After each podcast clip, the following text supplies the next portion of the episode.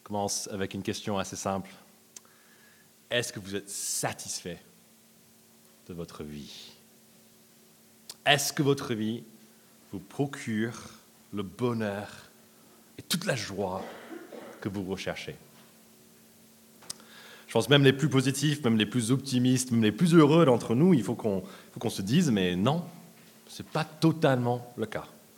Il y a au moins un petit domaine de ma vie où ça ne va pas. Peut-être dans les grands domaines de nos vies, ça ne va pas du tout. Et du coup, nous, on est là ce matin, on dit, mais ma vie entière, mais c'est juste que la déception, que juste, je vis dans un, dans un délusionnement par rapport à tout ce qui se passe, c'est horrible.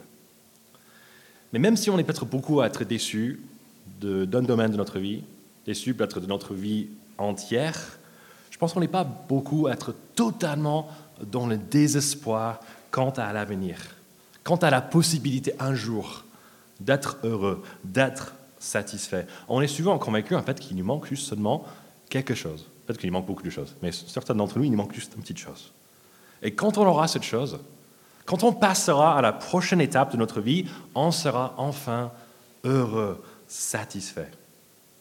Peut-être qu'on est enfant ce matin, on vit encore avec nos parents et notre, ce qu'on attend vraiment, c'est de ne plus être chez nous de quitter nos parents, d'être enfin libre de ces parents qui essaient de contrôler notre vie. Peut-être qu'on attend la fin de nos études, peut-être juste la fin de cette période d'examen qui est très stressant, et on se dit, mais d'ici quelques semaines, plus de stress, plus de pression, on sera satisfait. Peut-être que nous attendons un changement de boulot pour passer moins de temps dans les bouchons, pour avoir peut-être certains collègues avec qui on s'entend un peu, euh, un, peu, mieux, et peut-être pourquoi pas un peu plus de salaire quand on aura ce travail. Mais ça va être impossible d'être malheureux. Ou bien on pense qu'on ne peut jamais être content seul. Et du coup, qu'est-ce qu'on attend? On attend de rencontrer la bonne personne. Et cette personne va tout changer dans notre vie. Peut-être qu'on l'a déjà rencontré et maintenant, en fait, on se dit Ah, on a perdu un peu la magie du début. Donc, peut-être c'est on va avoir un enfant, un deuxième, un troisième, quatrième, cinquième. Euh, je ne sais pas dans quelle étape vous êtes actuellement. Ou peut-être, du coup, on attend juste quelque chose d'autre un déménagement, de quitter les voisins qui font trop de bruit. On attend un achat important. Peut-être on attend la retraite et en parlant de la retraite, peut-être ce qu'on attend euh, avant tout en ce moment, c'est peut-être un, changement au niveau politique. Mais est-ce que ces changements vont vraiment nous satisfaire? Pour ceux d'entre nous qui attendent peut-être de quitter nos parents et d'être enfin libres, peut-être notre image de la liberté ne va pas coller à la réalité qui sera peut-être se retrouver dans un petit studio un peu sale, avec une petite plaque, et ça prend 15 minutes pour chauffer l'eau, pour enfin cuire nos pâtes. Vive la liberté, n'est-ce pas? Après les examens, ah, terminé. Mais on attend les résultats. Comment ça s'est passé? On attend peut-être de trouver notre stage, notre job d'été. Peut-être qu'on arrive à la fin, et maintenant c'est le moment de trouver le vrai travail. Ceux qui veulent, voulaient peut-être changer l'air, peut-être avoir un autre boulot, peut-être qu'on vient de le trouver. Ce travail à quelques minutes à pied, le travail dont tout monde rêve, quelques minutes à pied, les collègues sont sympas, en fait, on a un peu plus d'argent aussi. Mais en fait, ah, il y a encore quelque chose qui ça va pas. Fait, on est juste en train de se réaliser que le travail en soi ne nous plaît pas comme on l'avait imaginé. Et du coup, on est là en train de se dire, mais ah, tout ce temps d'études, toute mon énergie, tout ça, mais qu'est-ce que j'ai fait? Est-ce que j'ai gaspillé ma vie? Est-ce qu'il faut peut-être faire une reconversion professionnelle? Ah, on est en plein questionnement. Ça peut être la même histoire dans notre vie de couple, notre vie de famille. Peut-être que nous sommes ici ce matin, mariés, avec des enfants, tout le monde nous voit et dit, mais là, ils vivent le rêve familial, pardon. Ils ont tout. Mais nous, on est là-dedans, et nous, on n'a pas l'impression de vivre le rêve de tout. même des fois où ça se passe bien, les enfants sont souriants, et en fait, ça se passe bien avec notre époux. En fait, il y a juste quelque chose en nous, même quand c'est le meilleur moment, ah, il n'y a pas quelque chose d'autre? Est-ce que c'est vraiment ça la vie? On prépare tout ça, nos études, notre formation, et on arrive là, je suis, en train, je suis adulte maintenant, je suis en train de vivre la vie, et ah, il n'y a, pas, a pas quelque chose de plus. Ça peut aussi arriver, peut-être suite à un déménagement, suite à notre arrivée à l'étranger, si on rêve de ça, suite à notre passage à la retraite. Et si jamais nous pensons qu'un changement politique va vraiment nous satisfaire, j'ai envie de vous dire, bonne chance, parce que dans le monde entier, moi j'ai vécu dans quelques pays maintenant, personne n'apprécie totalement son gouvernement. Le seul, sondage qui montre un peu que ça c'est peut-être possible vient du Corée du Nord, mais on peut peut-être douter de la fiabilité de ce sondage. Donc si nous vivons dans cette insatisfaction, grande ou petite, j'ai envie de vous dire, en fait, on est bien passé ce matin, parce qu'en fait, ce livre de Zacharie est pour nous.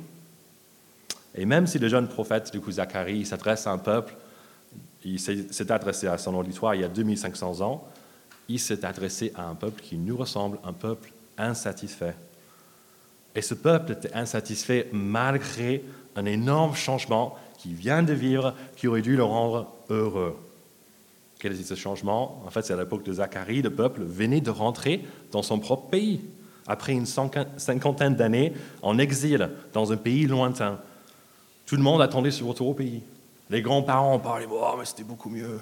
Les parents étaient, oh, j'ai un petit souvenir de cela. Les enfants qui n'ont jamais vu ça, mais ils attendaient, oh, on va un jour revenir dans la terre promise, terre pleine de bénédictions.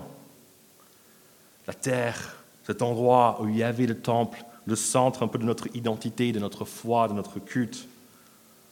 Du moins, c'était l'endroit où le temple était censé être.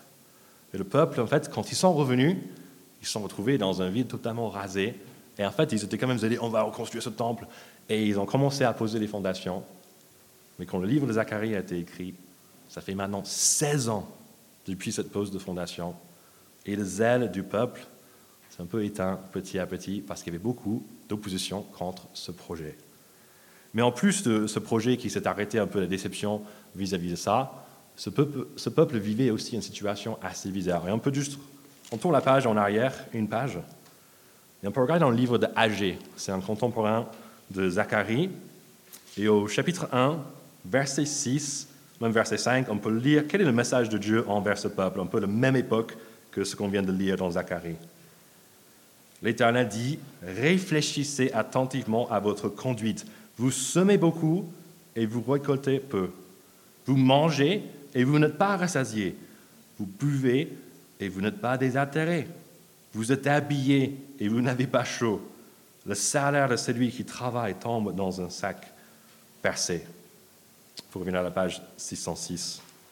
Mais en fait, on voit pour ce peuple, rien ne va plus.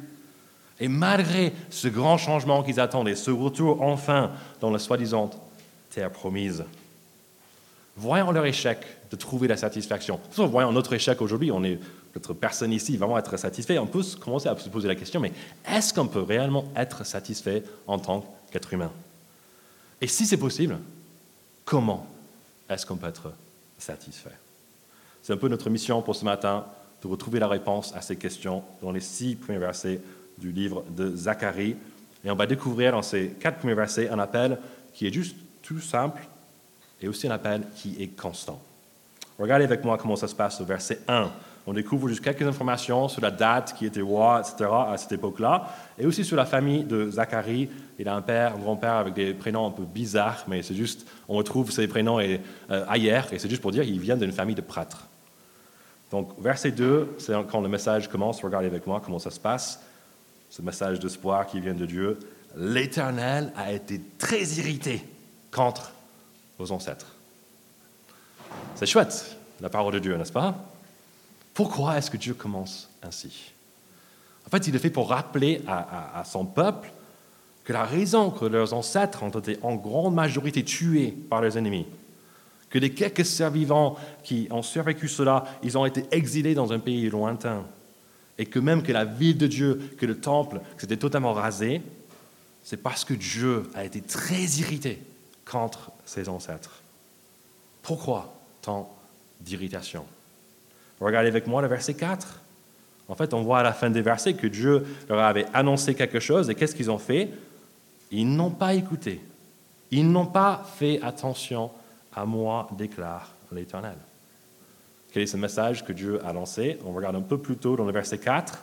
Dieu a dit, il les a appelés à renoncer, ou plus littéralement, on peut utiliser le mot qui est au verset 3, il les a appelés à revenir de leur mauvaise voie, de leur mauvaise action. Dieu les a appelés à revenir de quelque chose, mais à revenir à quoi? À revenir à qui? C'est ce qu'on trouve dans le verset 3, un peu le verset un emblématique de ce matin. Même, je peux faire un argument pour tout le livre de Zacharie. Et je pense qu'il y a certains qui peuvent même faire des arguments pour dire ce livre, c'est un peu l'application principale de toute la Bible. Regardez ce verset assez important avec moi. Annonce-leur donc. Voici ce que dit l'Éternel, le Maître de l'univers. Revenez à moi, déclare l'Éternel, le Maître de l'univers, et je reviendrai à vous, dit l'Éternel, le Maître de l'univers. On découvre dans ce verset que l'appel de Dieu est simple. Trois mots, revenez à moi. Si l'on dit rapidement, c'est presque comme ces deux mots.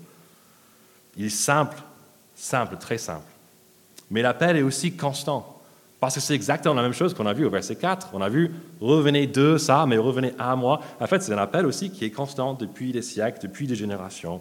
Le même pour les ancêtres de Zacharie, le même pour Zacharie, le même pour nous aujourd'hui. Mais même si l'appel est simple à comprendre, il est constant depuis des siècles, cela ne rend pas facile à écouter, n'est-ce pas?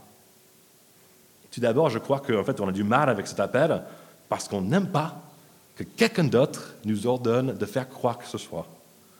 En fait, ça se passe un peu dans notre famille, avec nos parents, on a un peu du mal avec ça. Peut-être avec notre époux, notre épouse, euh, on ne sait pas trop. Au travail, on a des chefs qui commencent à donner des conseils, il faut travailler comme ça. Et nous, on dit, mais on va trouver un autre moyen. Non, je ne veux pas ça, mais il faut faire comme ça. Les chefs, il faut essayer de respecter. Il faut aussi, c'est difficile pour nous, peut-être en ce moment encore plus que d'habitude, mais de respecter certaines lois établies par nos autorités. Mais même si c'est difficile, ces, situations, au moins ces conseils restent dans un domaine un peu précis. Quand on quitte la maison, quand on quitte nos parents d'une certaine manière, notre rôle, notre, obéissance à nos parents, ça change un peu. Quand on quitte le travail, nous n'avons, plus besoin en fait, d'écouter les conseils de notre chef. Ah, mais mon chef m'a fait des comme ça. On n'est pas au travail, il n'y a plus d'importance. Et si on respecte la loi, l'État, en France, on est privilégié, nous laisse assez tranquilles. On peut vivre où on veut, on peut travailler où on veut, on peut faire des choix de notre vie privée comme on le veut. Il n'y a personne qui nous dicte vraiment comment il faut faire à chaque moment de, notre vie. Mais dans les versets 3 et 4 de ce passage, on n'a pas de tous ces mêmes limites. En fait, on est appelé à verset 4 à revenir, à renoncer du coup à certaines voies, et toutes nos voies d'une certaine manière, et à revenir verset 3 entièrement, pas de limites, pas juste dans certains domaines, revenir entièrement à Dieu. Mais qui a le droit de nous appeler à faire ça? Si nos parents ont le droit de nous dire quelques trucs euh, quand on est enfant, quand, si nos chefs ont le droit de nous dire euh, deux, trois choses au travail, si l'État a le droit de dire deux, trois choses dans notre vie en tant que citoyen en France, mais qui a le droit de nous dire, mais sans limite, revenez à moi C'est presque comme le verset 3 a anticipé cet argument. Je ne sais pas si vous avez capté ça quand on l'a lu pour la première fois, mais je veux le relire. Et regardez ça. Annonce-le donc, voici ce que dit l'Éternel, le Maître de l'univers. Revenez à moi, déclare l'Éternel, le Maître de l'univers, et je reviendrai à vous, dit l'Éternel, le Maître de l'univers. Presque la moitié de ce verset et tout simplement la répétition de l'identité de celui qui parle. Et c'est qui? C'est l'Éternel, c'est le Dieu de la Bible, celui qui existe, qui est sans début, qui est sans fin. Il est. Et ce n'est pas seulement l'Éternel, mais aussi trois fois martelé pour qu'on n'oublie pas, il est aussi le maître de l'univers. Si on écoute nos parents quand on est parce qu'ils sont les, maîtres un peu de la maison. Si on écoute nos chefs parce qu'ils sont les maîtres de notre lieu de travail, c'est normal d'écouter également le maître de l'univers dans son domaine de maîtrise. Et vu que son domaine de maîtrise, c'est quoi? Tout l'univers, on a un peu du mal à nous échapper de son autorité. Et on peut se dire, ah, franchement, l'éternel, Dieu de l'univers, est-ce qu'on croit encore à ce genre d'histoire? Peut-être qu'il y a quelque chose au-delà. Peut-être il y a un surnaturel, peut-être il y a quelque chose, mais en fait, ça ne peut pas être comme c'est dit ici. Il y a pas à avoir, c'est trop facile d'avoir un Dieu qui est personnel, qui se révèle, qui, qui apparemment qui gère tout et qui se trouve, euh, qui se révèle du coup à travers la Bible et pas notre livre et qui nous appelle à, à lui revenir. Mais c'est trop simpliste comme histoire. La Bible ne cache pas qu'en fait, le message, c'est vrai, c'est simple. Un message qui est constant depuis le début mais est-ce que ça enlève la possibilité que ce message soit véritable? J'ai envie de nous dire que peut-être c'est parce que Dieu est le maître de l'univers que nous sommes tous un peu insatisfaits ce matin. Pourquoi? Puisque si Dieu est en fait qui dit qu'il est, s'il est vraiment le maître de tout l'univers, s'il a créé tout, y compris nous-mêmes, pour lui-même, n'est-ce pas un peu normal qu'on soit un peu tous troublés par un sentiment d'insatisfaction si on n'est pas tout près de lui? Si on n'est pas auprès du maître de l'univers et on vit dans son univers, c'est normal qu'on sent qu'il y a quelque chose qui cloche. On essaie de répondre à ça. Ah, c'est d'autres études, c'est quelque chose d'autre que je vais faire. C'est mon travail pour la société. C'est l'argent que je vais ramasser. En fait, c'est le mariage, c'est mes enfants, c'est les vacances, c'est de vivre à l'étranger carrément, c'est déménagement dans un autre quartier, dans une autre ville, c'est la retraite. C'est ça qui va me satisfaire, c'est ça qui va me rendre la vie que je cherche, ce plaisir, ce bonheur. Mais après tout cela, si on n'arrive pas à vraiment être réellement comblé, peut-être que nous recherchons au mauvais endroit. Peut-être qu'on a l'impression de ne pas avoir trouvé vraiment l'essentiel de notre vie parce que justement, on ne l'a pas encore trouvé. C'était le cas pour le, peuple à l'époque de Zacharie. Tout était bizarre. Ils se ils côté peu, ils buvaient, ils n'étaient même pas désaltérés, ils ils étaient insatisfaits parce qu'ils avaient délaissé Dieu et la construction de sa maison. Dieu n'était pas content de cela et en tant que maître de tout, il voulait que son peuple revienne à lui. Donc il leur a fait comprendre cela Comment Par l'insatisfaction qu'ils étaient sur la mauvaise voie. Aujourd'hui, Dieu nous lance la même appel. Et si Dieu dit vrai, cela veut dire que ceux qui s'approchent de lui, ceux qui essaient de revenir à lui, seront ceux qui sont le plus heureux, peut-être le plus comblés, le plus satisfaits. Et si jamais vous n'avez pas encore fait ce choix de revenir à Dieu, on est trop content que vous soyez là. Et moi, je vous invite tout simplement à parler avec quelqu'un d'autre qui a fait ce choix. Et souvent, c'est assez frappant de voir que ceux qui sont le plus heureux, ceux qui sont le plus comblés, ne sont pas ceux qui ont toutes ces choses-là. Ce sont souvent les gens qui ont trouvé l'essentiel, qui sont revenus à Dieu. Et c'est jamais, on se dit, mais on se dit chrétien ce matin, moi je suis revenu à lui et je suis encore dans l'insatisfaction, donc qu'est-ce qui se passe? Peut-être que Dieu veut nous montrer par cela, comme le peuple à l'époque, qu'on a délaissé notre relation avec Dieu. On s'est peut-être perdu un peu dans la routine de la vie. Peut-être on s'est perdu dans cette recherche pour des choses de ce monde. On nous propose tout le temps, il nous manque une chose, une chose, une autre chose, une autre chose. Peut-être on s'est perdu même dans le service pour Dieu à l'Église. C'est fou en fait, mais on peut même servir Dieu sans être proche de lui. C'était le cas pour les ancêtres du peuple à l'époque, parce qu'en fait, ces, ancêtres, ils n'ont pas cessé de, louer Dieu dans leur temple. Ils n'ont pas cessé de dire beaucoup de bonnes choses sur Dieu. Mais qu'est-ce que Dieu a dit par rapport à ce peuple? Il a dit, ce peuple m'honore des lèvres seulement. Mais son cœur est éloigné de moi. C'est bien de servir Dieu. C'est bien de, même regarder sur quelle voie nous sommes. Est-ce qu'on est en train de suivre notre voie, on pense comme on veut, ou est-ce qu'on est en train de suivre la voie que Dieu a prescrite? Est-ce qu'on est en train d'obéir à Dieu dans les différents domaines de nos vies? Est-ce qu'on est en train de suivre cette bonne voie que le Maître de l'univers nous propose? Mais avant même de regarder nos actes, ce passage veut nous appeler, pas à penser à ça en tout premier lieu, mais juste à revoir notre relation avec Dieu lui-même. Est-ce qu'on connaît ce Dieu? Est-ce que notre connaissance de lui grandit de jour en jour alors qu'on passe du temps avec lui? Bien plus important que nos sacrifices, que notre service, Dieu désire nos cœurs. Il désire nous connaître. Mais cet appel à revenir à Dieu n'est pas seulement difficile à cause de la question sur, sur l'identité de qui peut nous appeler à faire, répondre à un tel appel. L'appel aussi est difficile juste parce que c'est l'appel qui est dur. La nature de l'appel, on a du mal avec ça. Quelqu'un nous, nous appelle à, renoncer à notre voie, à revenir à lui. On a du mal aujourd'hui à même à identifier que cet appel est même une bonne, un bon appel, une bonne voie à suivre. Si certaines de leur coin veulent euh, se rassembler au Laboikos, louer Dieu, trouver leur plaisir, plaisir auprès de lui, qu'ils le fassent, c'est trop bien. Mais on ne peut pas dire que cette voie-là est vraiment la meilleure voie, est vraiment une voie qui est digne de confiance, pas plus que notre voie. Mais est-ce vrai?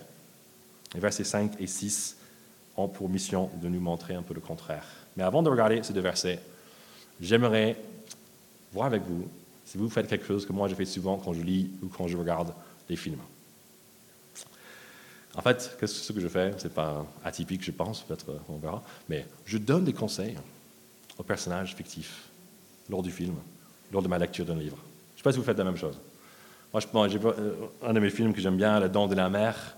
Il y a un requin, mangeur d'hommes.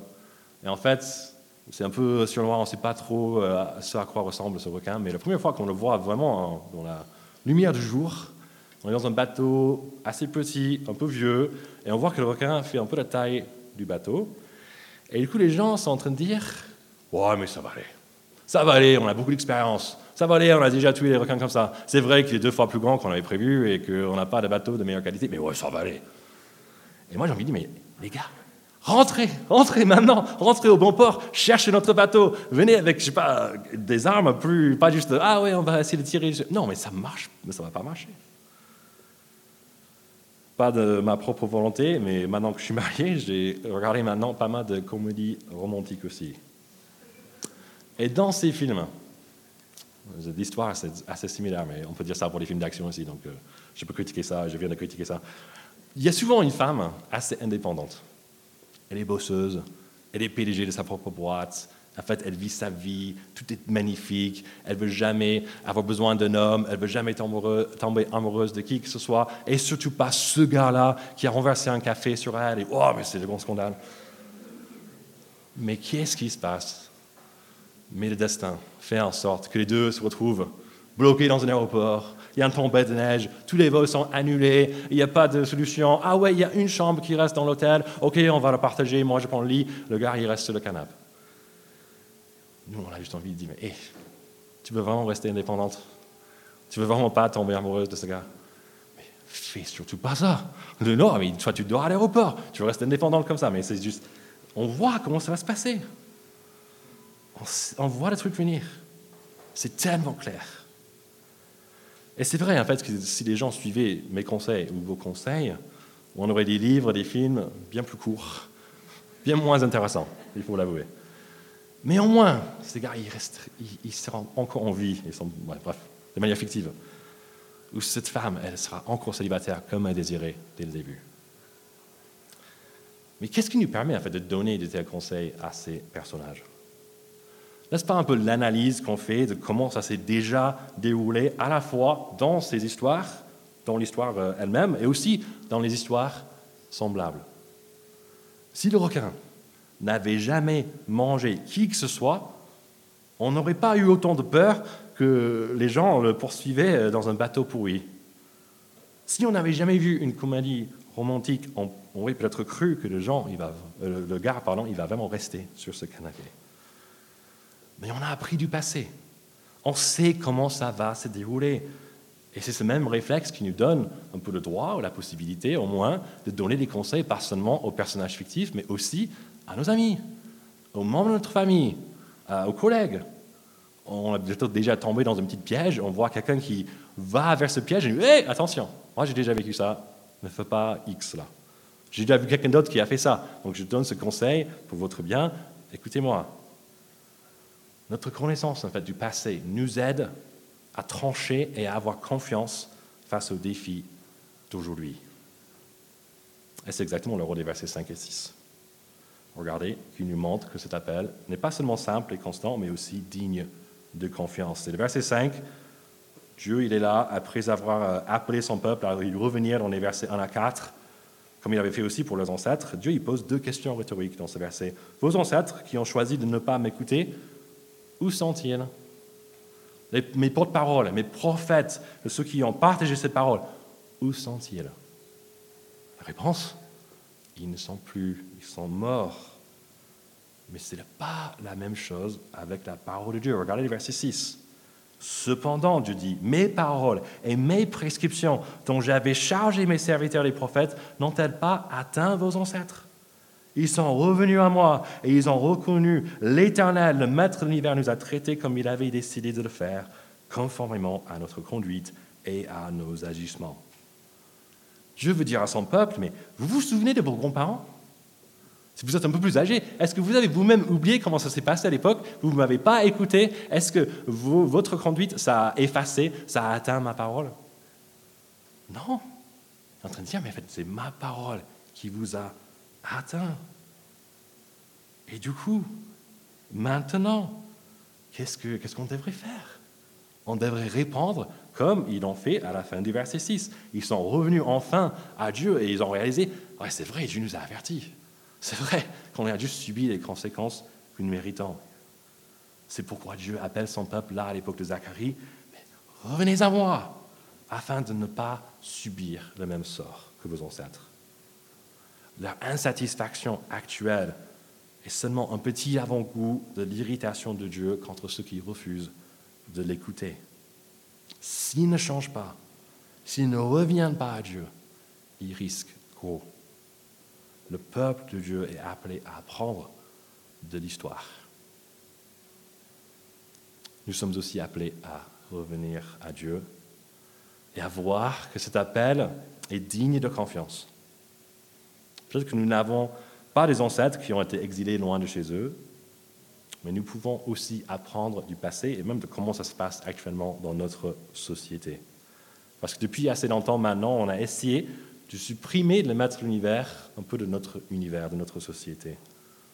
On a laissé tomber son appel de, prendre soin de la création et on voit qu'on en récolte les fruits maintenant. On a laissé tomber sa, sa, vision pour la famille et on voit en fait les ravages de cela que ça a engendré pour beaucoup de notre société, peut-être beaucoup d'entre nous ce matin aussi, dans nos familles. On a laissé tomber aussi sa vision de notre valeur en tant qu'être humain, créé à l'image de Dieu. Et qu'est-ce que ça a eu pour résultat? Des massacres sans précédent.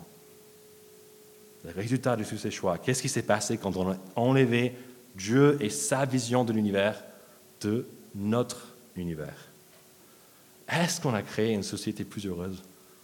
Est-ce qu'on a créé une société où tout le monde dit oh, c'est de la joie, mais c'est trop bien, oh, mais je suis entièrement comblé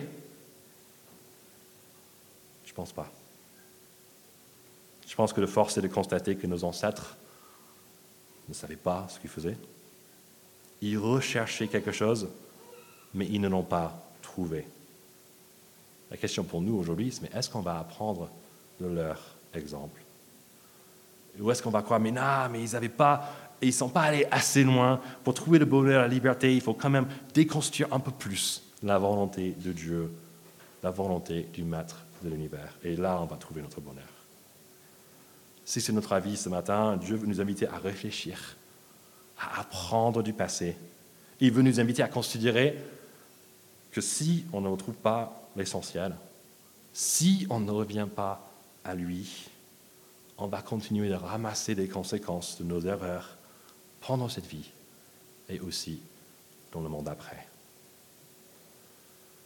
Si Dieu nous laissait dans cette situation-là, ça serait entièrement juste de sa part.